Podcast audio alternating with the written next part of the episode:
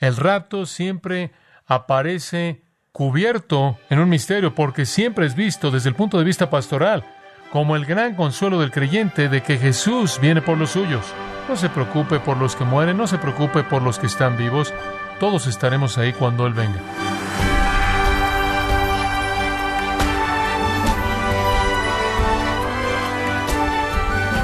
Nos da mucho gusto que nos acompañe el día de hoy en Gracia a vosotros con el pastor John MacArthur.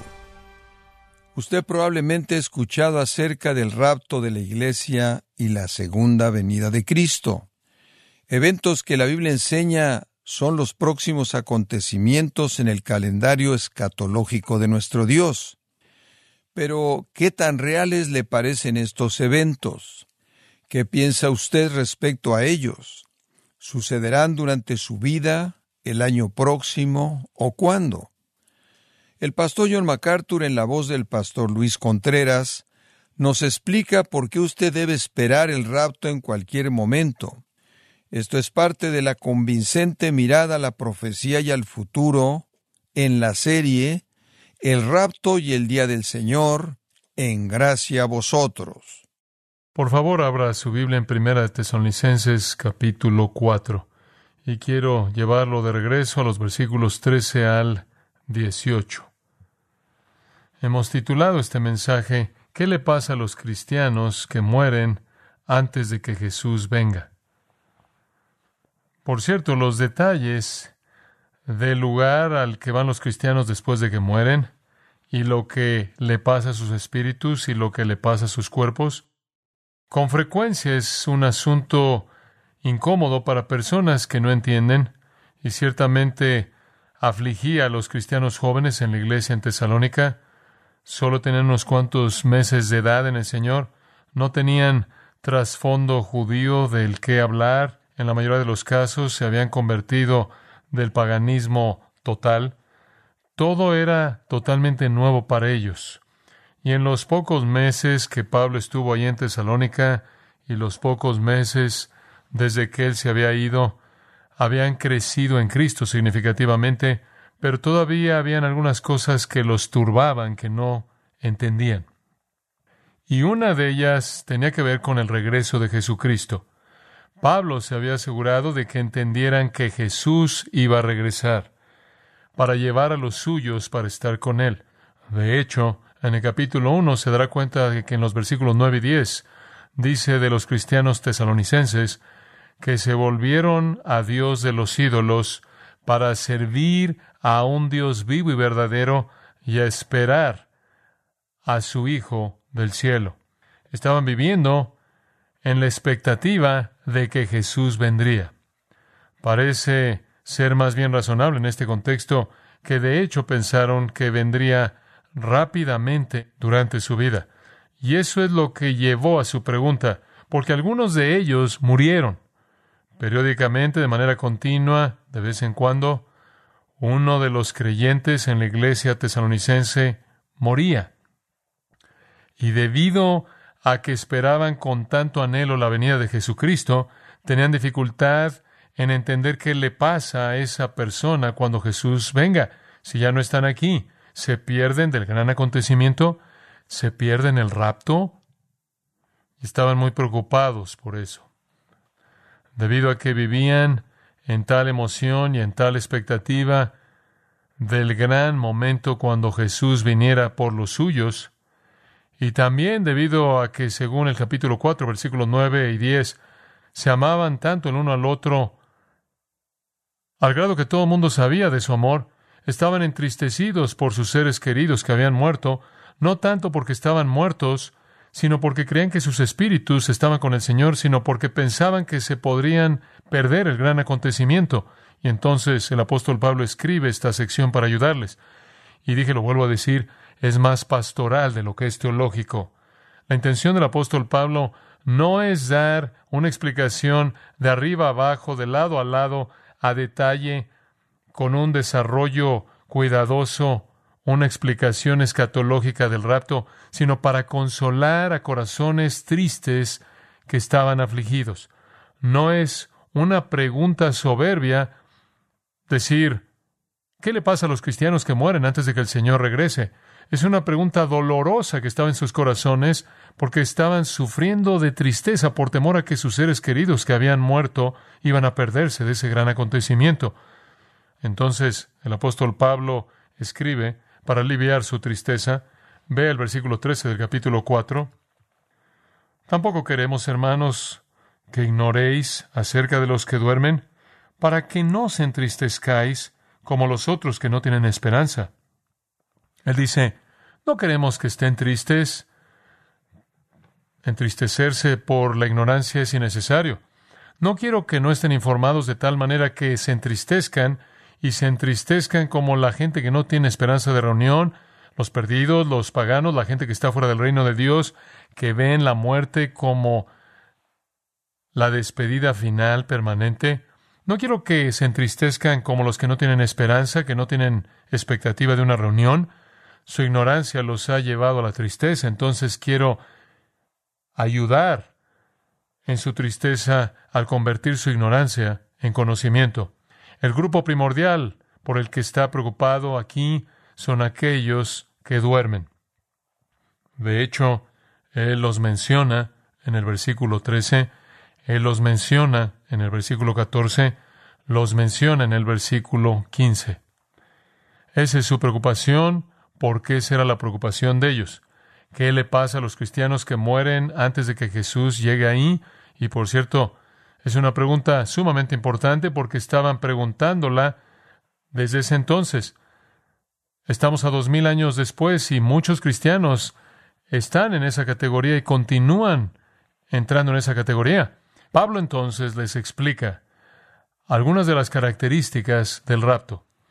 El término en el versículo 17, seremos arrebatados juntamente, es el término del cual obtenemos el concepto de rapto. Es arrebatado, raptado.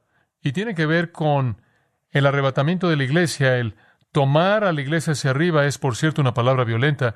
Y le señalé la última vez que a partir de la derivación en latín viene la palabra rapto, un acto violento en el cual la iglesia es arrebatada. Es un rescate del primer orden, repentino, instantáneo. Pablo dice en 1 Corintios 15, es en un abrir y cerrar de ojos. Así de rápido es parpadear, así de rápido es ver la luz reflejada en la pupila, así de rápido y más rápido.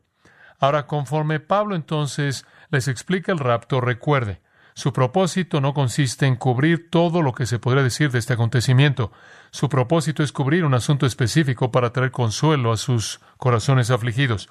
Cuatro características resumen su enseñanza en este texto acerca del rapto, los pilares del rapto, los participantes del rapto, el plan del rapto y el beneficio del rapto.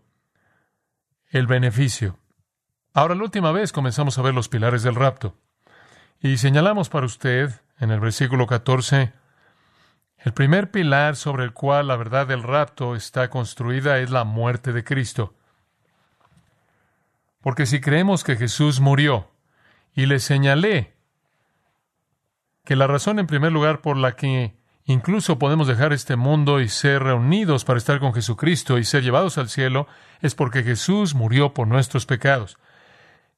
Y habiendo sido perdonados de nuestros pecados y cubiertos, por así decirlo, por la sangre de Cristo y vestidos en la justicia de Cristo, somos hechos aceptables para Dios, somos hechos coherederos con Cristo, hermanos. Jesús no se avergüenza de llamarnos hermanos, y Él nos va a reunir consigo mismo y nos va a llevar al cielo, en donde Dios nos espera, porque nuestros pecados han sido cubiertos. Entonces el rapto está construido en primer lugar no sobre especulación filosófica, no sobre capricho teológico, sino sobre la muerte de Jesucristo, la cual fue una satisfacción perfecta para Dios por el pecado.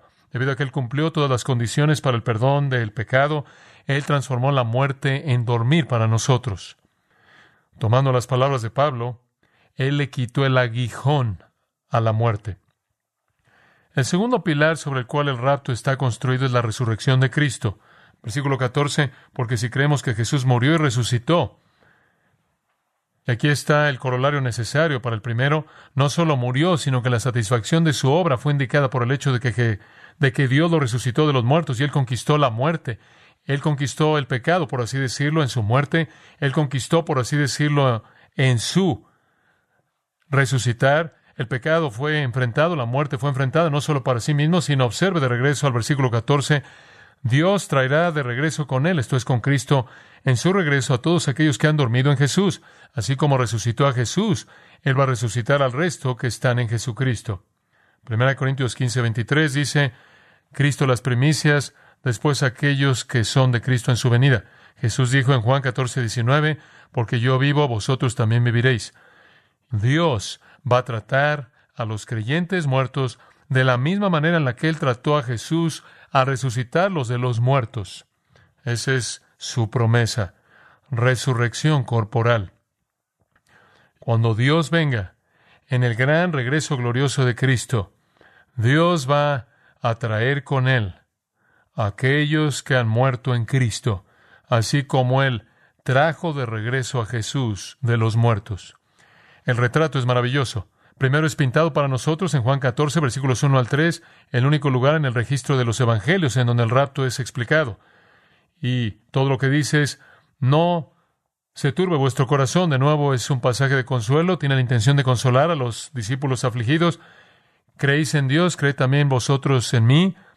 En la casa de mi Padre muchos lugares hay. Si no fuera así, os lo habría dicho, voy pues a preparar lugar para vosotros y si voy a preparar lugar para vosotros, regresaré y os recibiré para mí mismo, para que donde yo estoy, vosotros también estéis. Jesús ahí prometió, me voy, pero voy a preparar un lugar, voy a venir, voy a venir para llevarlos, para que estén conmigo en ese lugar. Y la promesa aquí es que, en la misma manera en la que Dios sacó a Jesús de los muertos y lo llevó a la gloria, Dios nos va a sacar de las tumbas los que están muertos y nos va a llevar a la gloria. Ahora recuerde, los espíritus ya están con el Señor, pero el cuerpo va a ser resucitado, unido ya en la presencia del Espíritu de Dios, y la combinación de eso es el santo glorificado en la imagen de Cristo que permanece en la presencia de Dios por la eternidad. Esta es la resurrección, por cierto, descrita en 1 Corintios 15, 35 y en adelante. Entonces, esos únicamente son puntos de repaso. Los pilares de la muerte de Cristo, la resurrección de Cristo sostienen la doctrina del rapto. El tercero es la revelación de Cristo la revelación de Cristo. Pablo dice en el versículo 15, por lo cual os decimos esta enseñanza del rapto, en palabra del Señor. Lo que él está diciendo no solo el rapto está construido sobre la muerte y resurrección de Cristo, sino sobre la revelación directa de Cristo.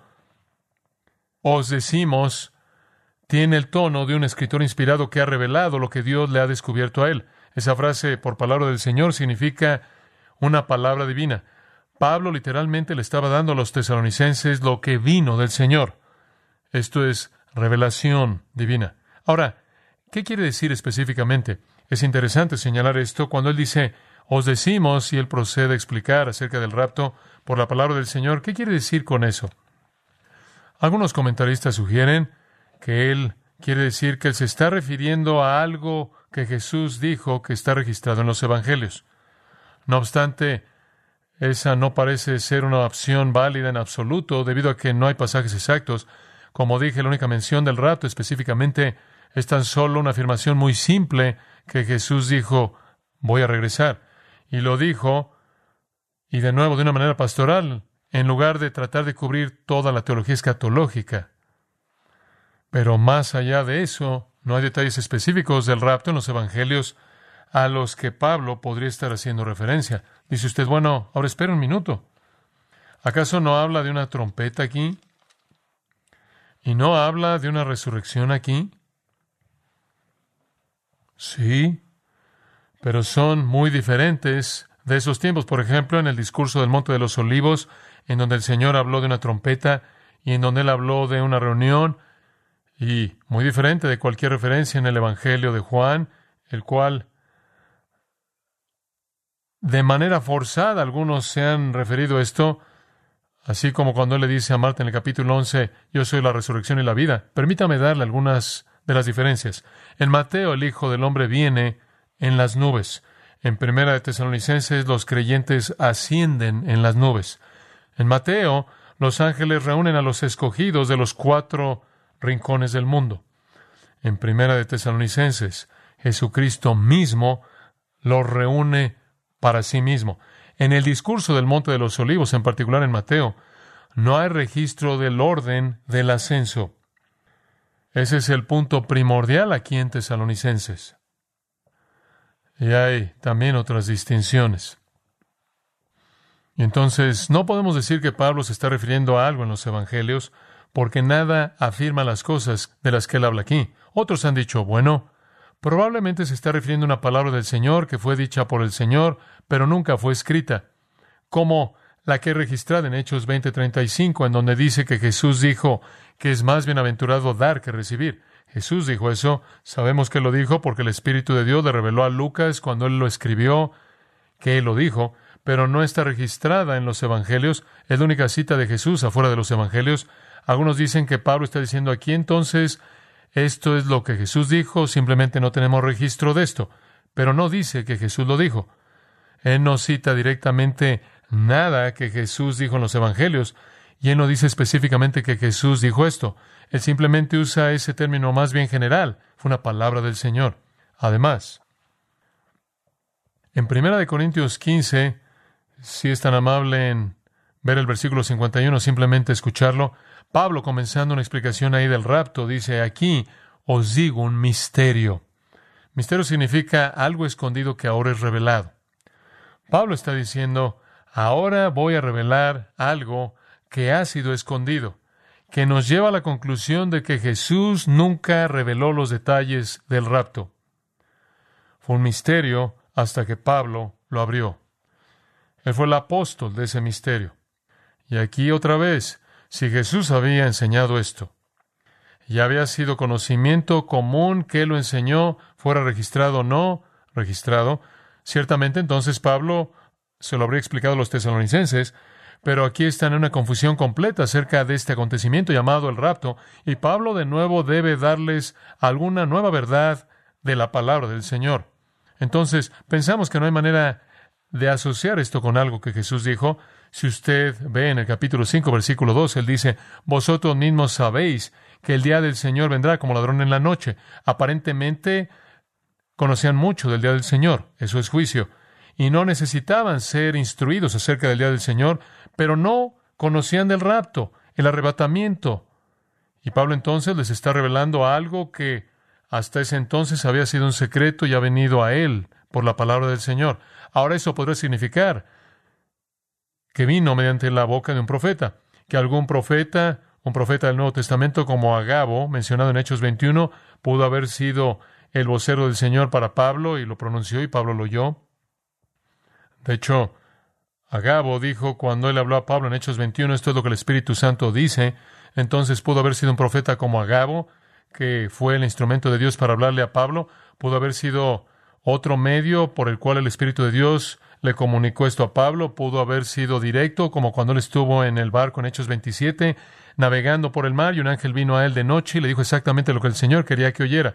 Pero de alguna manera, él recibió revelación directa que ahora explica. Entonces, ¿sobre qué está edificado el rapto? No sobre filosofía, no sobre especulación teológica caprichosa, sino que está edificado sobre la muerte de Cristo, el pecado ha sido pagado y por lo tanto somos aceptables para Dios, la resurrección de Cristo en cuya resurrección resucitamos, la revelación de Cristo que desarrolla sus detalles. Un cimiento fuerte, ¿no lo diría? Pilares fuertes. Ahora, vayamos a la palabra del Señor. ¿Qué es lo que el Señor le dijo a Pablo acerca de este acontecimiento? Eso nos lleva al segundo punto, los participantes del rapto. Los participantes del rapto, versículo 15, él dice, por lo cual decimos esto en palabra del Señor, y aquí están los dos participantes, que nosotros que vivimos, que habremos quedado, y después al final del versículo, los que durmieron. Ellos son los dos participantes. Son los únicos dos tipos de personas en el rapto, las personas que están vivas y permanecen y las personas que están muertas. Este es un contraste muy simple, y de eso es de lo único de lo que está hablando. La gente que vive y la gente que ha muerto. ¿Lo ve? Esa era su preocupación ardiente. ¿Qué le pasa a los cristianos que mueren? Simplemente él dice entonces, permítanme hablarles acerca de cada uno de los dos participantes. En primer lugar, entonces, los que vivimos, que habremos quedado. Cristianos viviendo en el tiempo cuando el Señor viene. los que vivimos y no morimos para ver la parucia. Sea tan amable en ver la palabra nosotros. ¿Acaso Pablo pensaba que iba a estar vivo en ese momento? ¿Acaso Pablo piensa que podía suceder durante su vida? Ciertamente así lo pensó, ciertamente así lo pensó. Él ciertamente demuestra lo que es una expectativa apropiada y una expectativa apropiada para el regreso de su Señor, sin presentar un tiempo específico para esto. Estoy seguro que él nunca habría hecho eso. Ciertamente bajo la inspiración del Espíritu de Dios no lo hizo. Y como los primeros cristianos, yo creo que él vio el acontecimiento como algo muy cercano. Esa es la razón por la que él usa la palabra nosotros, nosotros, los que vivimos y permanecemos, los que quedamos. Nosotros, en cierta manera, es un término genérico. Nosotros significa los creyentes que estamos vivos en ese tiempo, pero él no dice ellos como si él necesariamente está empujándolo a una generación futura. Él puede decir nosotros y estar cómodo acerca de esto porque podría ser durante su vida. Hay otras indicaciones de que él creía eso. En Romanos 13 y 11 y esto sabiendo que el tiempo se acerca porque es la hora para que despierten del sueño, porque ahora la salvación está más cerca de nosotros que cuando creímos. La noche está avanzada, el día se acerca. Hombre, hay una urgencia ahí, ¿no es cierto? Nuestra salvación está más cercana. ¿Qué quieres decir nuestra salvación? Ya, nuestra salvación del alma ha pasado, pero nuestra salvación corporal, la redención del cuerpo, de lo que él habla en Romanos 8, está más cerca que nunca. El día se acerca, está cerca, quiere decir siguiente, la noche casi se acabó, será pronto. En 1 Corintios observe el capítulo 6, versículo 14, para el mismo tipo de expresión. Él dice ahora, Dios no solo ha resucitado al Señor, sino que también nos va a resucitar mediante su poder. ¿Creía que Él estaría en esa resurrección? ¿Creía que Él estaría en esa resurrección futura? Parece que por un lado, en un punto, Él cree que va a venir durante su vida, por otro lado, en otro punto, él cree que podría estar en la tumba. Capítulo 10 de 1 Corintios, versículo 11. Ahora estas cosas pasaron como ejemplo, fueron escritas para nuestra instrucción. Nuestra instrucción, escucha esto, sobre quienes han venido el fin de los siglos. Él creía que él estaba viviendo en el fin de los siglos, los tiempos mesiánicos, y estoy seguro de que no tenía idea de que sería tan largo como ya ha sido. Observe 1 Corintios 16, 22. Si alguno no amare al Señor, sea maldito, anatema, maranata. ¿Sabe usted lo que eso significa? Oh Señor, ven. Oh Señor, ven. Y vea nuestra carta, primera de Tesalonicenses 1.10. Estaban esperando a su Hijo del cielo. Capítulo 3, versículo 13. Él dice, que Él quiere que sus corazones estén establecidos irreprensibles en santidad delante de Dios y nuestro Padre en la venida de nuestro Señor Jesús con todos sus santos. De nuevo, la expectativa de la venida de Cristo y que ellos sean irreprensibles cuando Él llegue aquí. Bueno, si ya habían sido glorificados, serán irreprensibles cuando Él llegara aquí. Él está suponiendo que ellos podrán estar vivos cuando Él venga y deben ser irreprensibles cuando eso suceda capítulo 5, versículo 23, y el Dios de paz os santifique por completo, y vuestro espíritu, alma y cuerpo sean guardados completos, irreprensibles, hasta la venida de nuestro Señor Jesucristo. Ahora, la única manera en la que su cuerpo podría ser irreprensible y estar completo en su venida sería estar vivo cuando Él llegara aquí. Y vuelvo a decir, Él esperaba que Jesús pudiera venir durante su vida. A Tito, Él dijo que Él estaba esperando la esperanza bienaventurada y la manifestación gloriosa de nuestro gran Dios y Salvador, el Señor Jesucristo. Él estaba esperando a Cristo. Él creía que podía suceder durante su vida. Sin embargo, sigue esto. Por otro lado, él también creía que podía morir antes de que Cristo viniera. Capítulo 5 de Primera de Tesalonicenses, versículo 10, él dice, Él murió por nosotros para que, sea que estemos despiertos o dormidos, vivamos para Él. Y Él usa Él, nosotros ahí. Él podría estar despierto, Él podría estar dormido cuando Jesús venga. Pero de cualquier manera, viviremos juntos con Él, de cualquier manera. En 1 Corintios 15, 52, Él dice que en el rapto seremos cambiados. Y Él se coloca en la escena. Sin embargo, en Filipenses 1, Él dice que Cristo será exaltado en mi cuerpo, sea en vida o muerte, porque para mí el vivir es Cristo y el morir es ganancia, teniendo un deseo de partir y estar con Cristo. Y en 2 Timoteo 4 él dice, he terminado la carrera, he guardado la fe, he peleado la buena batalla, el tiempo de mi partida se ha acercado y él percibe su propia muerte. ¿Por qué todo eso? Lo que le estoy diciendo es, él creía que podía suceder durante su vida. Él vivió en esa expectativa. Y usted oye la esperanza en su corazón, conforme él habla de nosotros en ese gran acontecimiento. Pero por otro lado, él sabía que quizás no y él podría morir antes de que sucediera. Entonces él realmente se asocia con ambas posibilidades. Y esa es la manera en la que la iglesia siempre ha vivido, con expectativa de que podría venir durante mi vida.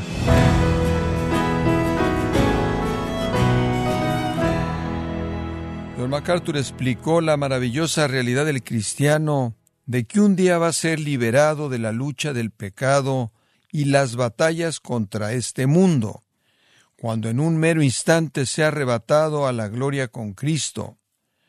Esta es la serie El rapto y el día del Señor, aquí en gracia a vosotros. Estimado oyente, quiero comunicarle que Grace Community Church, bajo el liderazgo de John MacArthur, organizado para los días viernes 16 y sábado 17 de septiembre la conferencia en español Expositores 2022. Acompañan a John MacArthur en la enseñanza de la conferencia Expositores 2022 con el tema El Consolador, la persona y obra del Espíritu Santo, líderes de gran influencia como Sugel Michelin, Justin Peters, Josías Grauman, Luis Contreras y Henry Tolopilo. Para mayor información, inscripciones a la Conferencia Expositores 2022, los días 16 y 17 de septiembre, en Son Valley, California, visite conferenciaexpositores.org. Repito, conferenciaexpositores.org.